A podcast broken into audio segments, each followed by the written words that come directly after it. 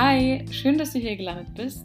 Heute möchte ich mit dir über das Thema Schwangerschaftsabbruch bzw. Abtreibung sprechen. Und das ist ein Thema, das irgendwie konstant in den Medien diskutiert wird. Ich kann mich noch erinnern, das allererste Mal, glaube ich, habe ich mich aktiv mit dem Thema 2018 auseinandergesetzt, als Irland via Referendum das Abtreibungsgesetz abgeschafft hat. Es war davor super streng, also einer der strengsten in Europa. Und dann wurde das eben abgeschafft und es war total schön zu sehen, wie viel sich da so verändern kann. Aktuell liest man ja auch sehr viel Neues über neue verschärfte Gesetze. Das sind halt eher schlechte Nachrichten als gute. Und deswegen schauen wir uns heute mal an, was sich so aktuell tut, aber wir beschäftigen uns auch mit der Abtreibung an sich. Weil ich habe mich gefragt, wie läuft eigentlich so eine Abtreibung ab? Man hört immer nur über neue Gesetze, aber wie ist es denn eigentlich, wenn man einen Schwangerschaftsabbruch durchführt? Wie viel kostet das? Und wie ist die Abtreibungsrate eigentlich in Österreich? Und die Antworten auf diese Fragen und noch viel mehr gibt es jetzt in dieser Folge. Ganz viel Spaß beim Hören. Ich glaube, mein Standpunkt zu dem Thema ist jetzt im Intro relativ klar hervorgegangen. Und ich finde es auch einfach super schade, dass das noch so ein Tabuthema ist. Also man spricht ja wirklich gar nicht darüber in unserer Gesellschaft. Und ich weiß auch fast nichts über das Thema. Also höchstens das, was man halt so in den Medien erfährt über irgendwelche verschärften Gesetze oder die Rechtslage in einem bestimmten Land. Aber wie eigentlich so eine Abtreibung abläuft, das habe ich noch nie davor gehört und mich auch nicht damit auseinandergesetzt. Also ehrlich gesagt, davor habe ich mich gar nicht gefragt, was da passiert, sondern es ging halt eben, wie gesagt, immer nur um irgendwelche verstärkten Gesetze und so. Und weil ich eben noch nicht so viel darüber wusste, dachte ich mir, das ist vielleicht ein ganz gutes Thema für die Folge und habe das deswegen so ausgewählt, damit ich mich einfach so damit auseinandersetze. Und es kann ja auch sein, dass du vielleicht dich noch gar nicht damit auseinandergesetzt hast, weil ich habe noch gar keine Berührungspunkte mit dem Thema gehabt, äh, habe keine Erfahrungen ähm, ich finde es auch irgendwie voll schade, dass ich jetzt keine Person habe, mit der ich drüber quatschen könnte. Also die könnte das ja viel besser so erzählen, wenn man es selbst durchlebt hat. Das wäre auf jeden Fall sehr cool gewesen. Aber für heute muss euch mal mein Research reichen. Das heißt, ich werde einfach ein bisschen so darüber erzählen, was ich so ähm, gefunden habe äh, bei diversen Quellen und wie das so abläuft äh, bevor wir uns dann die ganzen anderen Punkte anschauen. Also wir schauen uns dann noch an, wie viele Leute das vielleicht in Österreich machen, also jährlich, die Rechtslage in Österreich und die Geschichte der Abtreibung in Österreich und dann noch die aktuellen Ereignisse in Polen und Texas. Und ich habe heute zwei Sprachnachrichten am Start. Nicht nur eine, ja, sondern gleich zwei Stück. Ich freue mich schon total, die dir dann vorzuspielen. Aber jetzt beginnen wir mal ähm, mit der Frage, was eigentlich genau bei einem Schwangerschaftsabbruch passiert. Bevor man einen Schwangerschaftsabbruch durchführt, wird man normalerweise davor beraten. Da gibt es auch mehrere Beratungsstellen, zum Beispiel in Wien oder in Österreich, da kann man hingehen und sich informieren. Und wenn man sich dann für eine Abtreibung entscheidet, ist es ganz wichtig, zu ausgebildeten Ärztinnen und Ärzten zu gehen, weil die wissen natürlich, was sie tun und wenn man das nicht macht, ist das Risiko auf Komplikationen natürlich schon höher. Grundsätzlich würde ich sagen, bei einer Abtreibung unterscheidet man zwischen zwei unterschiedlichen Methoden. Eigentlich spricht man von drei, aber die dritte ist ein bisschen veraltet und der Prozess ist auch sehr ähnlich ähm, zu einer anderen Methode. Das klingt, oh Gott, das klingt jetzt schon wieder kompliziert, wie ich das rede. Lass mich einfach die drei Methoden beschreiben. Die erste Methode wäre, ähm, dass man die, den medikamentösen Weg einschlägt. Das heißt, man nimmt eine Pille ein, die rezeptpflichtig ist. Das heißt, es ist nicht die Pille danach, also man sollte die nicht damit verwechseln. Die Pille danach nimmt man ja äh, kurz nachdem man Sex hatte und die verhindert die Befruchtung der Eizelle. Bei der medikamentösen ähm, Abtreibung nimmt man eine Pille, wo natürlich die Schwangerschaft abgebrochen wird, weil da ist es schon zu spät, da wurde schon die Eizelle befruchtet. Und diese Pille wird unter ärztlicher Aufsicht aufgenommen. Ich habe mir auch ein bisschen angeschaut, wie das so wirkt. Also ganz wichtig, äh, in, dieser, in diesem Medikament ist das Hormon, das ist ein künstliches Hormon und das heißt Mifepriston. Ich hoffe, das spricht man so aus. Und das ist wie ein Antiprogesteron. Ich weiß nicht, ich glaube, Progesteron kennt man. Das ist äh, ein wichtiges Hormon, das zum Beispiel auch bei der Menstruation wichtig ist. Und das ist auch unter anderem für die Erhaltung der Schwangerschaft mitverantwortlich. Und dieses Mifepriston wirkt eben wie ein Antiprogesteron und blockt das ein bisschen. Außerdem, nachdem man das eingenommen hat, nimmt man ein paar Tage später ein weiteres Medikament und das nennt man Misoprostol.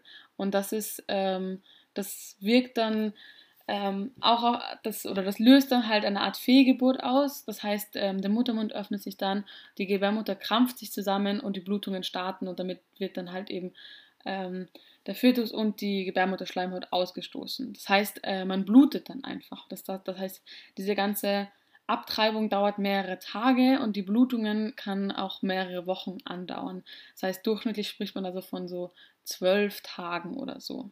Und diese Abtreibungsvariante kann ähm, bis zur neunten Schwangerschaftswoche durchgeführt werden und ab so der fünften oder sechsten ist das möglich.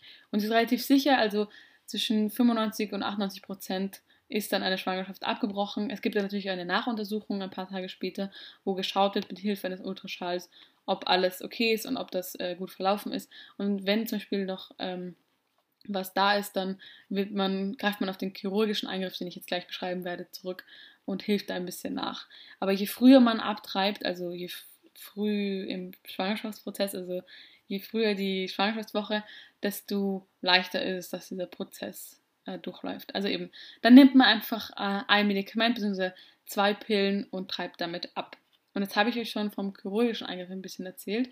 Ähm, der ist äh, logischerweise operativ und äh, wird mit einer normalerweise, es gibt da gibt es eben zwei unterschiedliche ähm, Varianten. Die übliche ist die Absaugung, das wird auch Vakuumaspiration genannt. Ähm, und da wird man entweder unter Vollnarkose oder mit örtlicher Betäubung wird dann das Schwangerschaftsgewebe und die Gebärmutterschleimhaut abgesaugt. Das heißt, ähm, da führt man so einen eine Röhre ein und damit wird das dann abgesaugt. Und es dauert nur ganz kurz, also so drei bis fünf Minuten oder zehn Minuten. Ähm, und dann ist der Prozess eigentlich schon fertig und nach einer Stunde kann man schon entlassen werden.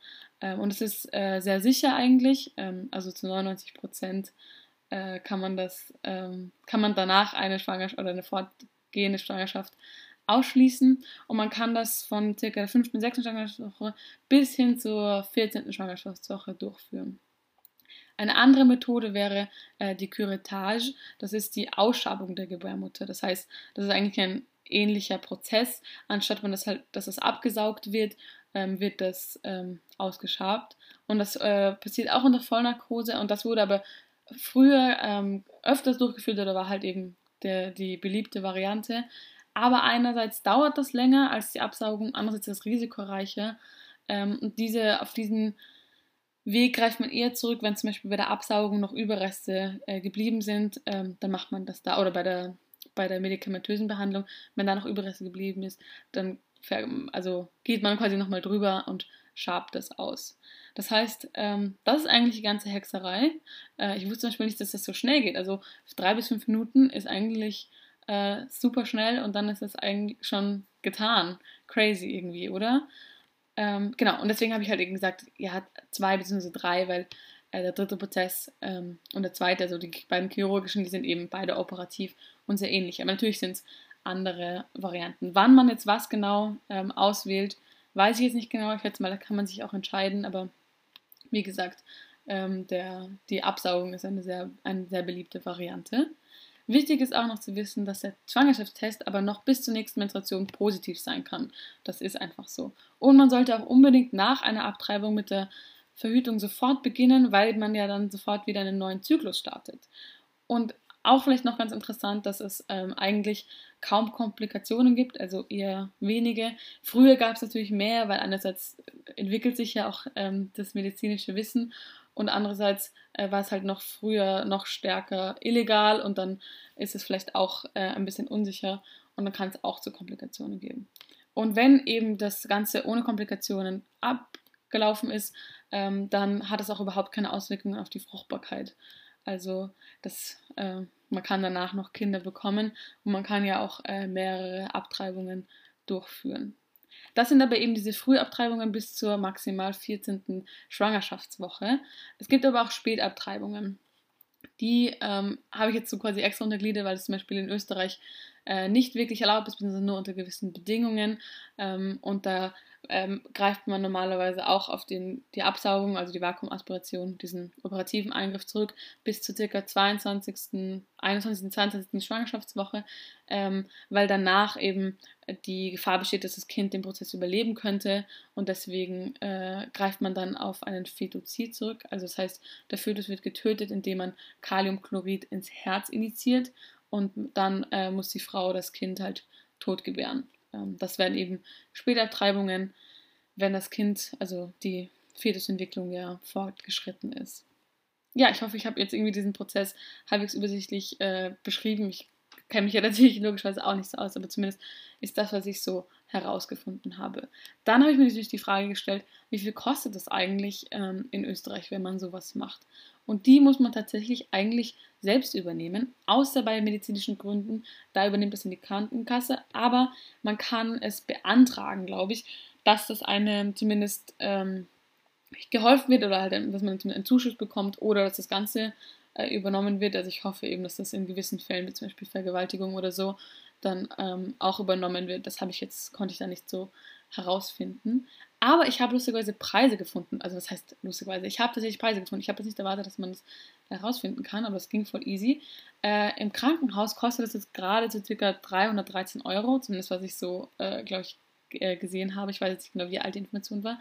Und äh, bei privaten Ambulatorium kostet das so zwischen 490 und 640 Euro. Irgendwann war auch von 800 800 Euro die Rede, aber das hängt natürlich dann einfach davon ab, wo man das macht und vielleicht auch welche Art von Eingriff das ist oder so. Aber auf jeden Fall ähm, ganz spannend zu sehen und relativ teuer. Also ähm, eben muss man sich dann anschauen, wenn man sowas macht, ob das die Krankenkasse übernimmt oder nicht. Aber ich wollte mir das eben anschauen, weil ich mich, wenn ich mich jetzt richtig erinnere, war bei der Wienwahl eben ein Diskussionspunkt. Ich weiß nicht, ob du das kennst, aber da gibt es immer diesen Valomat, heißt es Valomat? Ich glaube ja, oder? Das heißt Valomat. Ähm, wo man Fragen beantworten kann, wie man zu gewissen Dingen steht und sich dann anschauen kann, okay, welche Partei passt zu mir. Das soll so ein bisschen als Unterstützer bei der Entscheidungsfindung oder zumindest als Richtlinie oder Leitlinie oder so, einfach als Ideengebung gelten bei einer Wahl. Und da war eben der Punkt auch, eine Frage oder ein Statement war auch, ob Abtreibungen kostenlos sein sollten in Wien. Und da kann ich mich erinnern, da gab es in der Klasse dann noch hitzige Diskussionen zu dem Thema. Ähm, und deswegen hat mich eigentlich das nur interessiert, wie viel es dann eigentlich so wirklich kostet, jetzt noch zu dem Zeitpunkt, weil das ja äh, nicht kostenlos ist jetzt gerade in Wien. Dann komme ich jetzt zu meinem nächsten Punkt, nämlich der Geschichte der Abtreibung in Österreich. Ja, wir schauen uns heute nur Österreich an, weil die Geschichte der Abtreibung in jedem Land total unterschiedlich ist. Also jetzt gerade sind die Regelungen ja auch in jedem Land anders. Ich finde es aber eigentlich mega interessant, wie das sich so entwickelt hat in diversen Ländern oder wie das jetzt gerade so äh, zum Beispiel auch bei unseren Nachbarländern geregelt ist, wie man da abtreiben kann, was da erlaubt ist und so. Ähm, ich meine, manchmal ist es eher traurig oder macht einen eher wütend, als dass es so schön ist, aber ich finde es einfach interessant ähm, zu sehen und würde eigentlich gerne mich da nochmal näher damit beschäftigen, mir das näher anschauen. Keine Ahnung, vielleicht kommt ja noch eine zweite Folge. Ich weiß nicht, ob du das Thema auch so interessant findest wie ich. Was ich aber zuerst noch sagen wollte, als kleinen Teaser, was es da noch für spannende Informationen gibt, dass tatsächlich in der Antike es auch schon Abtreibung gab. Also im alten Ägypten, in Rom und in Griechenland wurde auch abgetrieben. Und in Rom und Griechenland wurde das sogar ähm, gefördert ein bisschen. Also nicht gefördert, ähm, aber es war auf jeden Fall nicht so tabuisiert, wie es jetzt zum Beispiel heute bei uns ist, sondern den Frauen wurde tatsächlich geraten, dass sie ihre Kinder abtreiben sollen, falls sie sie nicht ernähren können zum Beispiel. Das hat einfach den Grund, dass man ein bisschen die Existenz, Existenzangst hatte, weil Bevölkerung ist zwar gut, aber zu viel ist auch nicht gut. Und das heißt, man hat äh, den Frauen einfach geraten, ebenfalls man äh, nicht genug Essen für das Kind hat, soll man abtreiben. Und es ist irgendwie total spannend zu sehen, dass das da nicht so ein tab großes Tabu war und nicht so ein großes Problem. Und jetzt im 21. Jahrhundert ähm, diskutieren wir da so hart darüber, äh, wie das so ist. Österreich war da jetzt nicht unbedingt so fortschrittlich, wie man sich vielleicht denken kann. Ich meine, Österreich ist ein religiöses Land und auch ein katholisches Land und äh, den Standpunkt der Kirche, glaube ich, könnt ihr euch alle denken, ähm, dass die gegen eine Abtreibung sind und deswegen schätze ich mal, war das bis 17, nein, sogar auch noch 1768, das ist nämlich die erste Information, die ich gefunden habe. 1768 wurde nämlich von Maria Theresia der Beschluss gesetzt, dass das halt eben eine Abtreibung äh, mit dem Totschlag, also mit dem Tod durch das Schwert bestraft wird. Und ähm, so war das dann eigentlich auch. Bis 1852, also fast 100 Jahre später, äh, wurde dann ein neues Gesetz beschlossen. Das waren ähm, mehrere Paragraphen. Ich glaube, äh, Paragraph 144 bis 148, wenn ich mich nicht irre. Ähm, und da steht eben drin, dass man, wenn man absichtlich eine Abtreibung durchführt, man mit dem Kerker bestraft wird. Also einerseits die Frau, ähm, die das, den Schwangerschaftsabbruch durch, also bei der das passiert ist, aber auch ähm, der Arzt oder die Ärztin, ich glaube, da muss man eher nicht gendern, wahrscheinlich eher der Arzt, ähm, der da quasi mitgeholfen oder mitverantwortlich ist, der wurde auch mit Kerker bestraft, wenn das eben herausgefunden worden ist.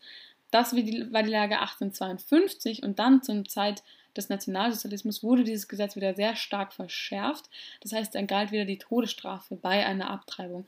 Crazy, oder? Das wusste ich zum Beispiel nicht. Also ich meine, das irgendwie sollte man damit rechnen in dieser Zeit, aber äh, trotzdem habe ich damit nicht gerechnet. Interessant ist aber auch, was auch jetzt nicht vielleicht eigentlich nicht so überraschend ist, dass dieses Gesetz nur für unter Anführungszeichen Arierinnen gilt, ähm, weil die ja die unter Anführungszeichen arische Rasse erhalten sollten und ähm, deswegen nicht abtreiben durften und die wurden wirklich tatsächlich mit dem Tod bestraft. Ähm, andere äh, Bevölkerungsgruppen wurden, glaube ich, waren da ausgeschlossen von diesem Gesetz. Nach dem Zweiten Weltkrieg dann aber, also 1945, kam man dann wieder ähm, zurück zu den Paragraphen, ähm, also diesen, dass man mit Kerke bestraft wird, wenn man abtreibt. Und heute ist es mit der Fristenlösung ähm, geregelt, die Abtreibung. Das ist nämlich auch interessant, ähm, den genauen Prozess, wie das dazu kam. Es ist vielleicht auch ein bisschen zu lange, ähm, das zu diskutieren. Auf jeden Fall gab es dann viele Proteste, Frauen, die sich stark gemacht haben, Frauen, die laut wurden und eben gefordert haben, ähm, dass man da das Abtreibungsgesetz verändert. Ähm, und heute ist es eben, wie gesagt, nennt man das mit der Fristenregelung oder Fristenlösung. Und das ist auch irgendwie ein bisschen erschreckend, denn tatsächlich ist die Abtreibung in Österreich eigentlich strafbar. Sie ist nur nicht strafbar, wenn man bis zur zwölften Woche abtreibt. Also ähm, das dritte Monat der Schwangerschaft endet mit der 16. Woche. Ähm, das heißt, es ist ähm, bis zur 12. bis 14. Schwangerschaftswoche erlaubt, beziehungsweise mit dem dritten Monat. Und das ist nämlich das nächste Problem, dass das oft ähm, unklar formuliert ist. Also man sagt, okay, ähm, die Abtreibung ist bis zum dritten Monat straffrei. Das dritte Monat endet mit der 16. Woche. Ähm, Schwangerschaftsabbrüche werden aber nur bis zur 12. Woche durchgeführt oder bis maximal der 14. Schwangerschaftswoche durchgeführt. Das heißt, da gibt es eigentlich auch schon keine klaren Regelungen und da wären ja eigentlich noch zwei Wochen drin, in denen das äh, straffrei möglich wäre. Ist aber nicht so. Ähm, und nach der 14. Schwangerschaftswoche, also nach diesem dritten Monat, ähm, ist ein Schwangerschaftsabbruch nur noch unter drei Bedingungen erlaubt. Also einerseits, wenn ähm, die schwangere Person unter 14 Jahre alt ist, Andererseits, ähm, wenn, die, wenn schwerwiegende Gründe vorliegen, also zum Beispiel, dass die Gesundheit der Schwangeren in Gefahr ist oder die Gesundheit des Kindes und dann darf eine Abtreibung, also in diesen Fällen darf dann eine Abtreibung auch so durchgeführt werden. Ähm, und diese Fristenlösung wurde 1975 ähm, durchgesetzt, beziehungsweise 1974 70 wurde das halt eben äh, vorgeschlagen ähm, und trat dann 1975 in Kraft ähm, von Bruno Kreisky und der SPÖ. Das war auch irgendwie ein bisschen eine längere Geschichte, weil die SPÖ hat das eben vorgeschlagen, da gab es eben diese ganzen Frauenproteste und Initiativen ähm, und hat sich dann gegen die ÖVP und die FPÖ durchgesetzt. Ähm, dann dachte man, okay, jetzt ist äh, dieser Beschluss durch. Dann kam aber ein Einspruch von der ÖVP, ähm, aber schlussendlich hatte die SPÖ dann die absolute Mehrheit bei der Abstimmung und es wurde dann ähm, durchgesetzt. Und seitdem gilt es eigentlich. Also, wie gesagt, ich, ich glaube, ich wiederhole es einfach nochmal, weil es jetzt vielleicht ein bisschen wir, was ich gesagt habe, weil zuerst Geschichte, dann Erklärung, dann wieder Geschichte. Also, auf jeden Fall wurde das 1975 in Kraft gesetzt und es ist eigentlich strafbar ähm, bis zu einer gewissen Frist. Also ähm, nach dem dritten Monat ist es strafbar, davor nicht. Und es gibt halt eben diese Indikationsregel, das heißt, mit gewissen Gründen ist es noch erlaubt. Und außerdem ein anderes Recht, das jetzt vielleicht nicht ganz so aufregend ist, weil es nicht so wirklich viel was aussagt, aber ich auch ganz interessant fand, dass man zumindest das Problem erkannt hat. Ähm, denn oft kam es oder kommt es bestimmt noch, das weiß ich jetzt nicht genau, ähm, dazu, dass AbtreibungsgegnerInnen ähm, in Spitälern oder Vorspitälern sind und ähm, die, die, Leute, die eine Abtreibung durchführen wollen, überzeugen wollen, dass sie das nicht tun sollen, und dann quasi ins Gewissen und reden und dann sagen, dass es eine falsche Entscheidung ist und dass das Mord ist und so. Ähm, und mit dem Wegweisungsrecht, das 2005 beschlossen wurde, kann man ähm, jetzt Abtreibungsgegner wegschicken. Also das heißt, die Polizei darf die wegschicken, aber es wird jetzt auch keine Strafe durchgeführt oder so. Ähm, also habe ich nicht ganz verstanden, aber zumindest gibt es diesen Beschluss, ähm, dass sie weggeschickt werden können, ähm, falls sie psychischen Druck auf Schwangere ausüben. Also ich hoffe, ich habe es jetzt nicht irgendwie zu wir erklärt, aber mich hat es auf jeden Fall einfach überrascht, dass das tatsächlich eigentlich noch strafbar ist und nur durch diese Fristenlösung erlaubt ist. Ähm, also ich hätte das echt nicht gedacht. Keine Ahnung, eben, ich habe mich noch nicht so damit auseinandergesetzt, ehrlich gesagt. Aber was ich noch vergessen habe zu sagen, mit dieser Indikationsregel, also eben, dass es unter gewissen Be Bedingungen erlaubt ist, dann darf eine Schwangerschaft äh, bis zu den Wehen, bis zu dem Kaiserschnitt durchgeführt werden. Und dann habe ich euch eh schon von den Spätabtreibungen und den Methoden davon erzählt und dann wird es schon nicht so durchgeführt. Ähm, aber irgendwie crazy, oder? Und da, glaube ich, unterscheidet sich auch die meisten Länder voneinander, wie lange noch eine äh, Abtreibung erlaubt ist, wie lange das noch strafbar ist und so. Das ist da, gibt es, glaube ich, da große Diskrepanz. Ähm, was ich nur gelesen habe, dass zum Beispiel in den Niederlanden ist es bis zur 22. Schwangerschaftswoche erlaubt und wird auch noch durchgeführt. Ähm, in anderen Ländern viel, viel früher. Da kommen wir gleich noch zu einem Extrembeispiel Texas. Ähm, davor wollte ich noch sagen, was vielleicht auch noch ganz interessant ist, dass ähm, man ab dem Alter von 14 Jahren einen Schwangerschaftsabbruch auch ohne dem Erlaubnis der Eltern machen kann. Also, weil da kann man als Frau dann quasi selbst entscheiden.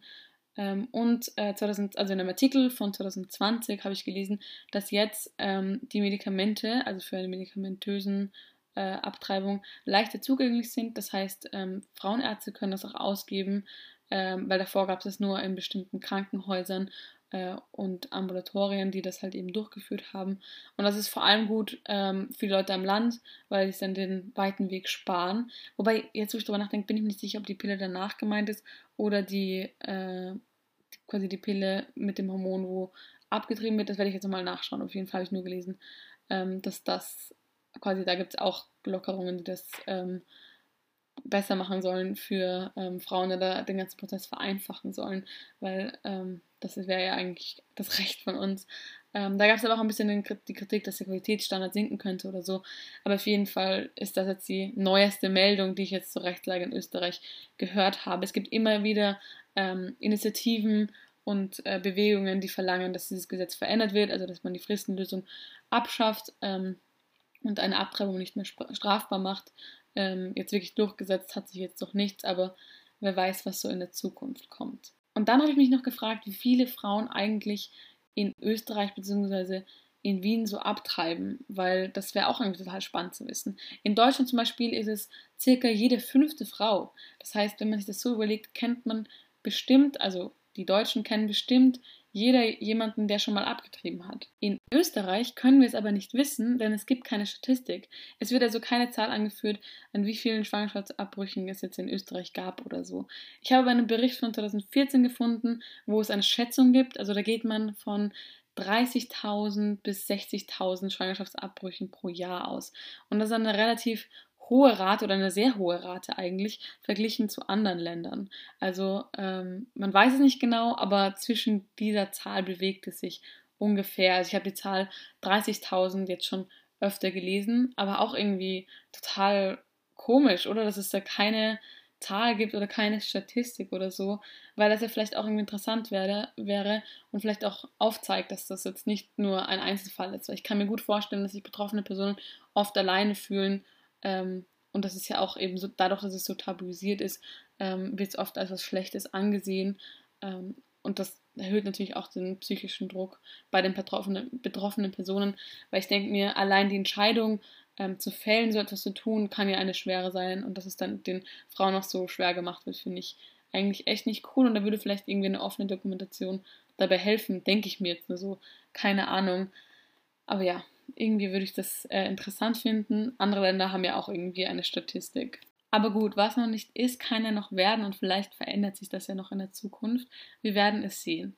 Gehen wir jetzt mal weg von Österreich und schauen uns die Situation in anderen Ländern an. Ich habe ja eben, wie gesagt, mir die aktuellsten Beispiele Polen und Texas rausgesucht, weil die jetzt eben viel in den Medien waren und ich dachte mir, wir schauen uns das jetzt nochmal kurz an. Das Coole aber ist, dass ich euch die Lage in Polen nicht näher bringen werde nicht ich selbst, sondern die wunderbare Emmy. Die Emilia kennt ihr vielleicht aus der Folge zum Thema Fast Fashion. Da habe ich mit ihr über nachhaltige Kleidung und Secondhand-Shoppen geredet. Mir hat die Aufnahme wahnsinnig viel Spaß gemacht und ich fand es eigentlich eine sehr coole Folge. Wenn du Bock hast, kannst du die ja gerne mal auschecken. Die ist auch schon ein bisschen älter. Auf jeden Fall habe ich sie gefragt, ob sie nicht noch eine Sprachnachricht für diese Folge beisteuern möchte, weil die Emmy wohnt in Warschau und hat eben diesen ganzen Aufruhr rund um das Abtreibungsgesetz und das verschärfte Abtreibungsgesetz in Polen selbst miterlebt und wird euch jetzt einfach mal erzählen, wie das so eigentlich so ist, also was dieses Gesetz eigentlich aussagt und wie diese Zeit war rund um die ganzen äh, Proteste und wie die Menschen auf die Straße gegangen sind. Ich wünsche euch jetzt ganz viel Spaß. Äh, also am 22. Oktober 2020 wurde in Polen das Abtreibungsrecht verschärft und jetzt ist es nur noch in zwei Fällen legal.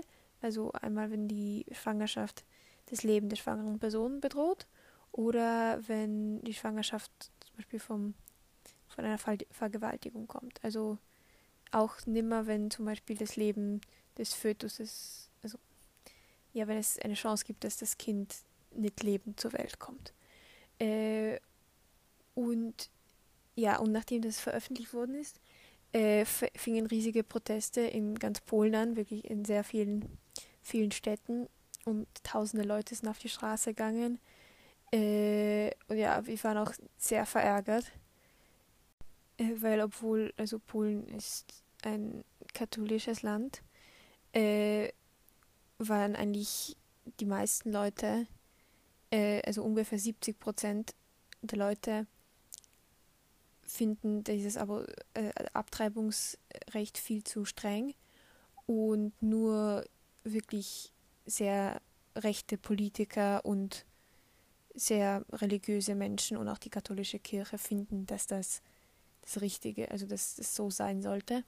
Und deswegen waren die Proteste auch so, so riesig und so viele Leute haben da teilgenommen, äh, weil es ähm, nach einiger Zeit wurden es auch mehr so Proteste gegen die regierende Partei PiS, die dieses Recht äh, ein, eingeführt hat. Und, und wirklich, es war ein Thema, das das ganze Land, also jeder hat sich dafür interessiert, jeder hatte da, äh, da eine Meinung dafür. Und sehr, eben sehr, sehr viele sind auch, weil die normalerweise nicht so auf die Straße gehen oder halt radikaler äh, vorgehen, wenn es um die Politik geht, sind alle äh, auf die Straße gegangen und also die Proteste waren wirklich riesig und ähm, nach einiger Zeit wurden sie auch immer brutaler, also die Polizei, es gab immer, immer mehr Polizei, die auch schon von, also äh, prinzipiell bei den Protesten gab es viel mehr Polizei, aber auch überall in der Stadt, damit sie schnell eingreifen können.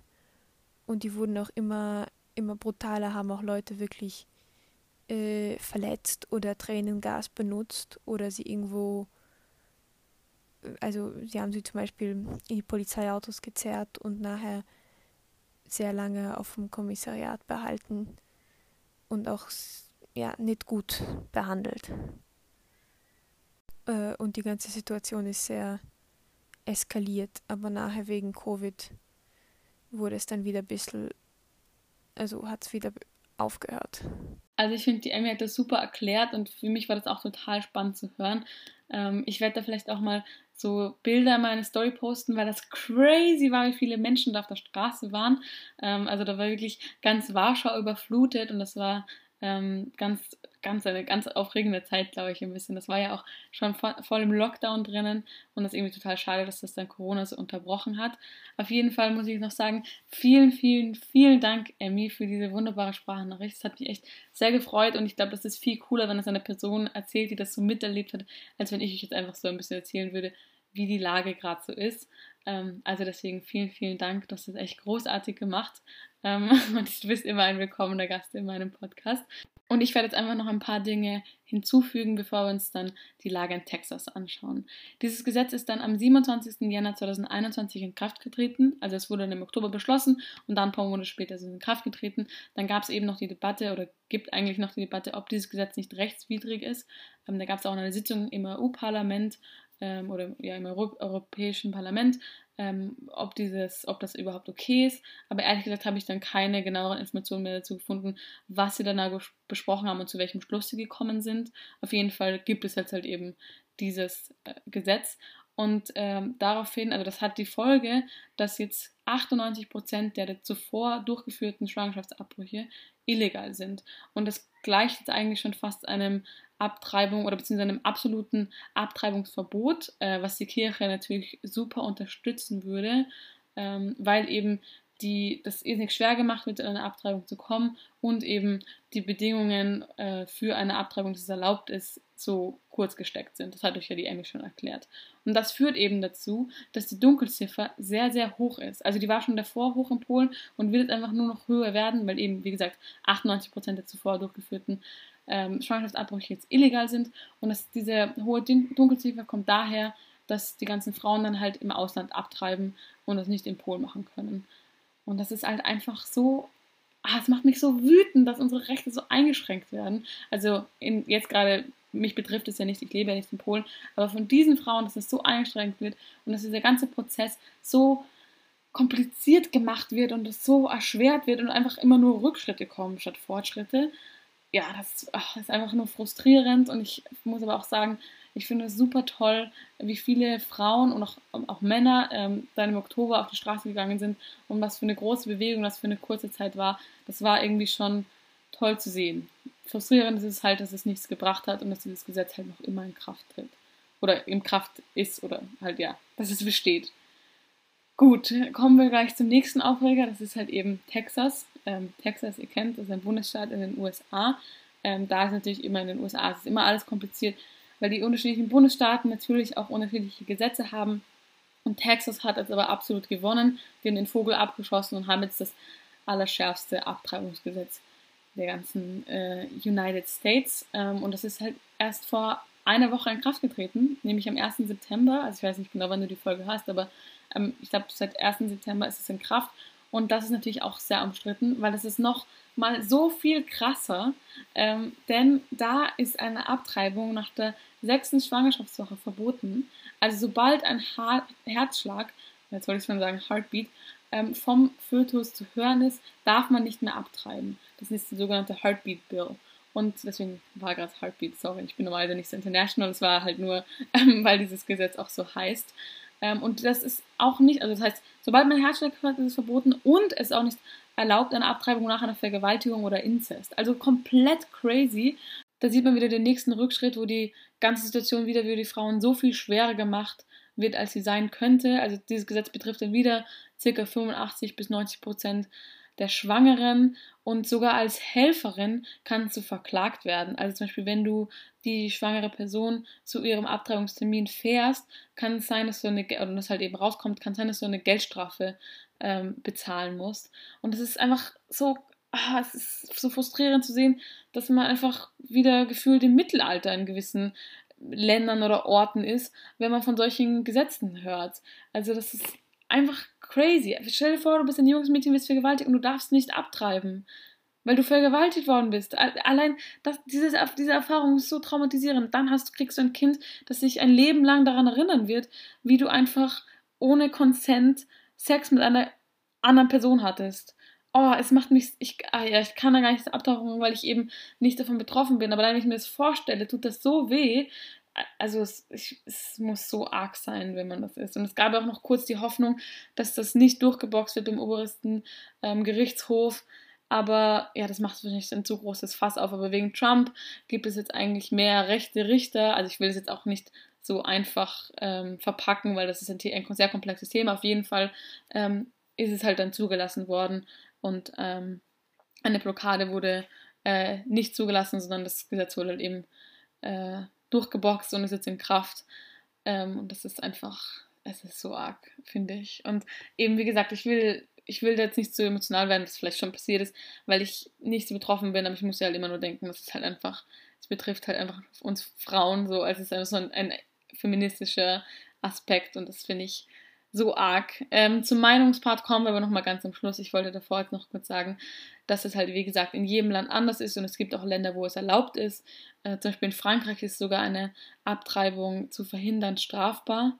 Oh, das habe ich gleich vorher vergessen zu sagen. Habe ich das gesagt? Ich weiß es nicht. Es tut mir leid, ähm, falls ich dich jetzt langweile, wenn ich was doppelt sage. Aber Ärztinnen und Ärzte in Österreich zum Beispiel müssen keine ähm, Abtreibung durchführen. Also sie können einfach Nein sagen, dass sie das nicht machen wollen. Ähm, ähnlich ist es in Italien. Und da machen zum Beispiel in Italien machen 70 Prozent der Ärzte und Ärztinnen von diesem Recht Gebrauch und sagen, okay, ich, nein, ich will das nicht machen.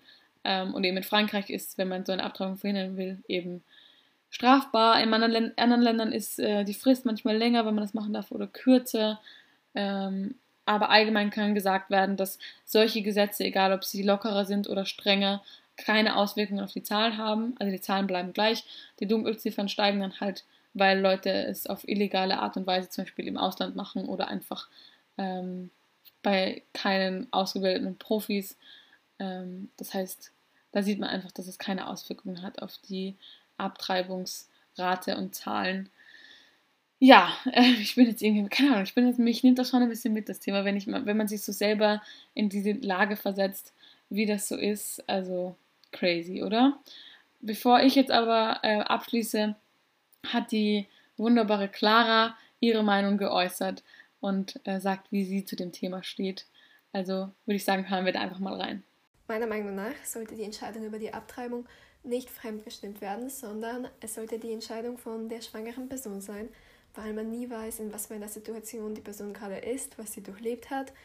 Und bevor das Leben des Kindes, also auch der Mutter, sehr schwierig und unglücklich sein wird, ist es besser, dass man die Mutter nicht zwingt, das Kind zu haben, sondern dass sie selber entscheiden kann, ob das die richtige Entscheidung ist. Auch hier muss ich wieder sagen, tausend Dank für diese wunderbare Sprachnachricht. Das hat mich echt so happy gemacht und so richtig stolz, ähm, das zu hören. Also vielen, vielen Dank, liebe Clara. Und ich finde das super, was du gesagt hast und kann dem nur zustimmen. Ich finde, jede Frau sollte das Recht haben, selbst über sich und ihren Körper zu bestimmen und es überhaupt nichts Verwerfliches abzutreiben, aus welchem Grund auch immer. Man sollte sich auch nicht rechtfertigen müssen dafür, dass man es getan hat oder nicht. Ich meine, man spricht auch jetzt nicht wirklich drüber, weil es eben so ein Tabuthema ist, aber hoffentlich verändert sich das auch noch. Und ähm, eben, ich bin dafür, dass das äh, die freie Entscheidung sein sollte und niemand äh, und äh, irgendwer einem das vorschreibt, kein Gesetz und niemand und man es einfach nach seinem Gefühl, nach seinem Wohlbefinden und auch nach der Lebenssituation halt, wenn es einfach nicht passt, das Kind gerade, ähm, das macht. Zwei Fun Facts noch am Rande. Einerseits, ähm, weil man auf das Argument kommt, ja, bist du dir sicher, ähm, wirst du es nicht bereuen oder so. Eine Studie hat gezeigt, dass ein großer Großteil, also wirklich ein groß, großer Anteil ähm, der Frauen, die eine Abtreibung gemacht haben, es danach nicht bereut haben, sondern komplett okay mit der Entsch Entscheidung waren und dass sie das für die richtige Entscheidung gehalten haben. Und der zweite Funfact ist das auch, also ich weiß, Funfact klingt immer so gemein, aber halt noch so ein Add-on, das ich davor vergessen habe zu erwähnen, ist, dass ähm, oft auch Frauen abtreiben, die schon ein Kind oder mehreres haben. Also da ähm, werden eigentlich am häufigsten Abtreibungen durchgeführt. Zumindest habe ich das jetzt irgendwo aufgeschnappt. Wie gesagt, das muss ich jetzt ja auch nochmal am Ende erwähnen. Ähm, das ist halt eben nur die Recherche, die ich jetzt durchgeführt habe. Das muss jetzt nicht zu 100% äh, zu 1000% stimmen. Und ich bin ja auch jetzt, wie gesagt, keine Expertin auf diesem Thema. Also ich meine, ich bin auf keinem äh, Level Expertin, aber bei diesem Thema bestimmt auch nicht. Ich wollte mich einfach nur ein bisschen auseinandersetzen und ein bisschen darüber lernen. Ich hoffe, du hast vielleicht auch was Neues erfahren und fandest die Folge irgendwie interessant. Ähm, bevor ich mich jetzt verabschiede, wollte ich noch eine Kategorie einstreuen. Wird jetzt ein bisschen komisch, aber ich wollte einfach nur ähm, noch eine fatale Fragen fatale ähm, euch stellen. Fatale Fragen fatale ist da, wo ich eben eine Frage stelle und ihr könnt dann mir Antworten zuschicken. Und die wäre heute für die heutige Folge passend zum Thema Abtreibung. Wenn du jetzt schwanger werden würdest, würdest du eine Abtreibung in Anspruch nehmen? Also ich rede nicht von der Pille danach, die man eben nach dem Sex nimmt, sondern von entweder einem operativen oder einem medikamentösen Eingriff. Ähm, ja, keine Ahnung, vielleicht äh, schreibst du mir deine Antwort. Ich finde es irgendwie ganz interessant, weil es so gerade unvorstellbar für mich ist und auch voll eben die Debatte mit einem selbst ist, ob man abtreiben möchte oder nicht. Und ich letztens mit einer Gruppe von Freundinnen darüber geredet habe und da voll gespaltene Meinungen waren. Deswegen dachte ich mir, vielleicht ähm, ist es eine ganz interessante Frage, darüber nachzudenken. Antworten dann wie immer bitte auf Instagram und ich würde sagen, ich verabschiede mich jetzt von euch. Ich würde noch total gerne mehr über dieses Thema sprechen. Da gibt es noch ganz viele Aspekte, die man eigentlich noch tiefer und genauer behandeln könnte. Also eben zum Beispiel den geschichtlichen Aspekt. Ich fände aber auch das Gespräch mit einer Person, die das sowas schon mal durchlebt hat, total spannend. Den Zahlen zufolge passiert das ja häufig. Es wird nämlich thematisiert und vielleicht wäre so ein Gespräch äh, eine Möglichkeit, einen Schritt zur Enttabuisierung beizutragen. Und das würde mich total interessieren, ähm, das aus der Sicht mal zu hören keine Ahnung, es wäre total cool, wenn es mal in der Zukunft dazu kommen könnte und es noch so eine zweite Folge zu dem Thema oder passend zu dem Thema äh, gäbe. Da können wir abwarten und Tee trinken und schauen, was in der Zukunft passiert. Bis dahin sage ich jetzt einfach mal vielen Dank fürs Zuhören. Ich hoffe, es war nicht zu wir und äh, du hast irgendwas Neues erfahren. Ich fand das Thema total spannend und freue mich wie immer über deine Gedanken und jegliches Feedback, gut oder schlecht, das ist mir egal. Ich freue mich über alles. und würde jetzt einfach sagen, ich wünsche dir noch einen schönen Tag und bis dann. Ciao!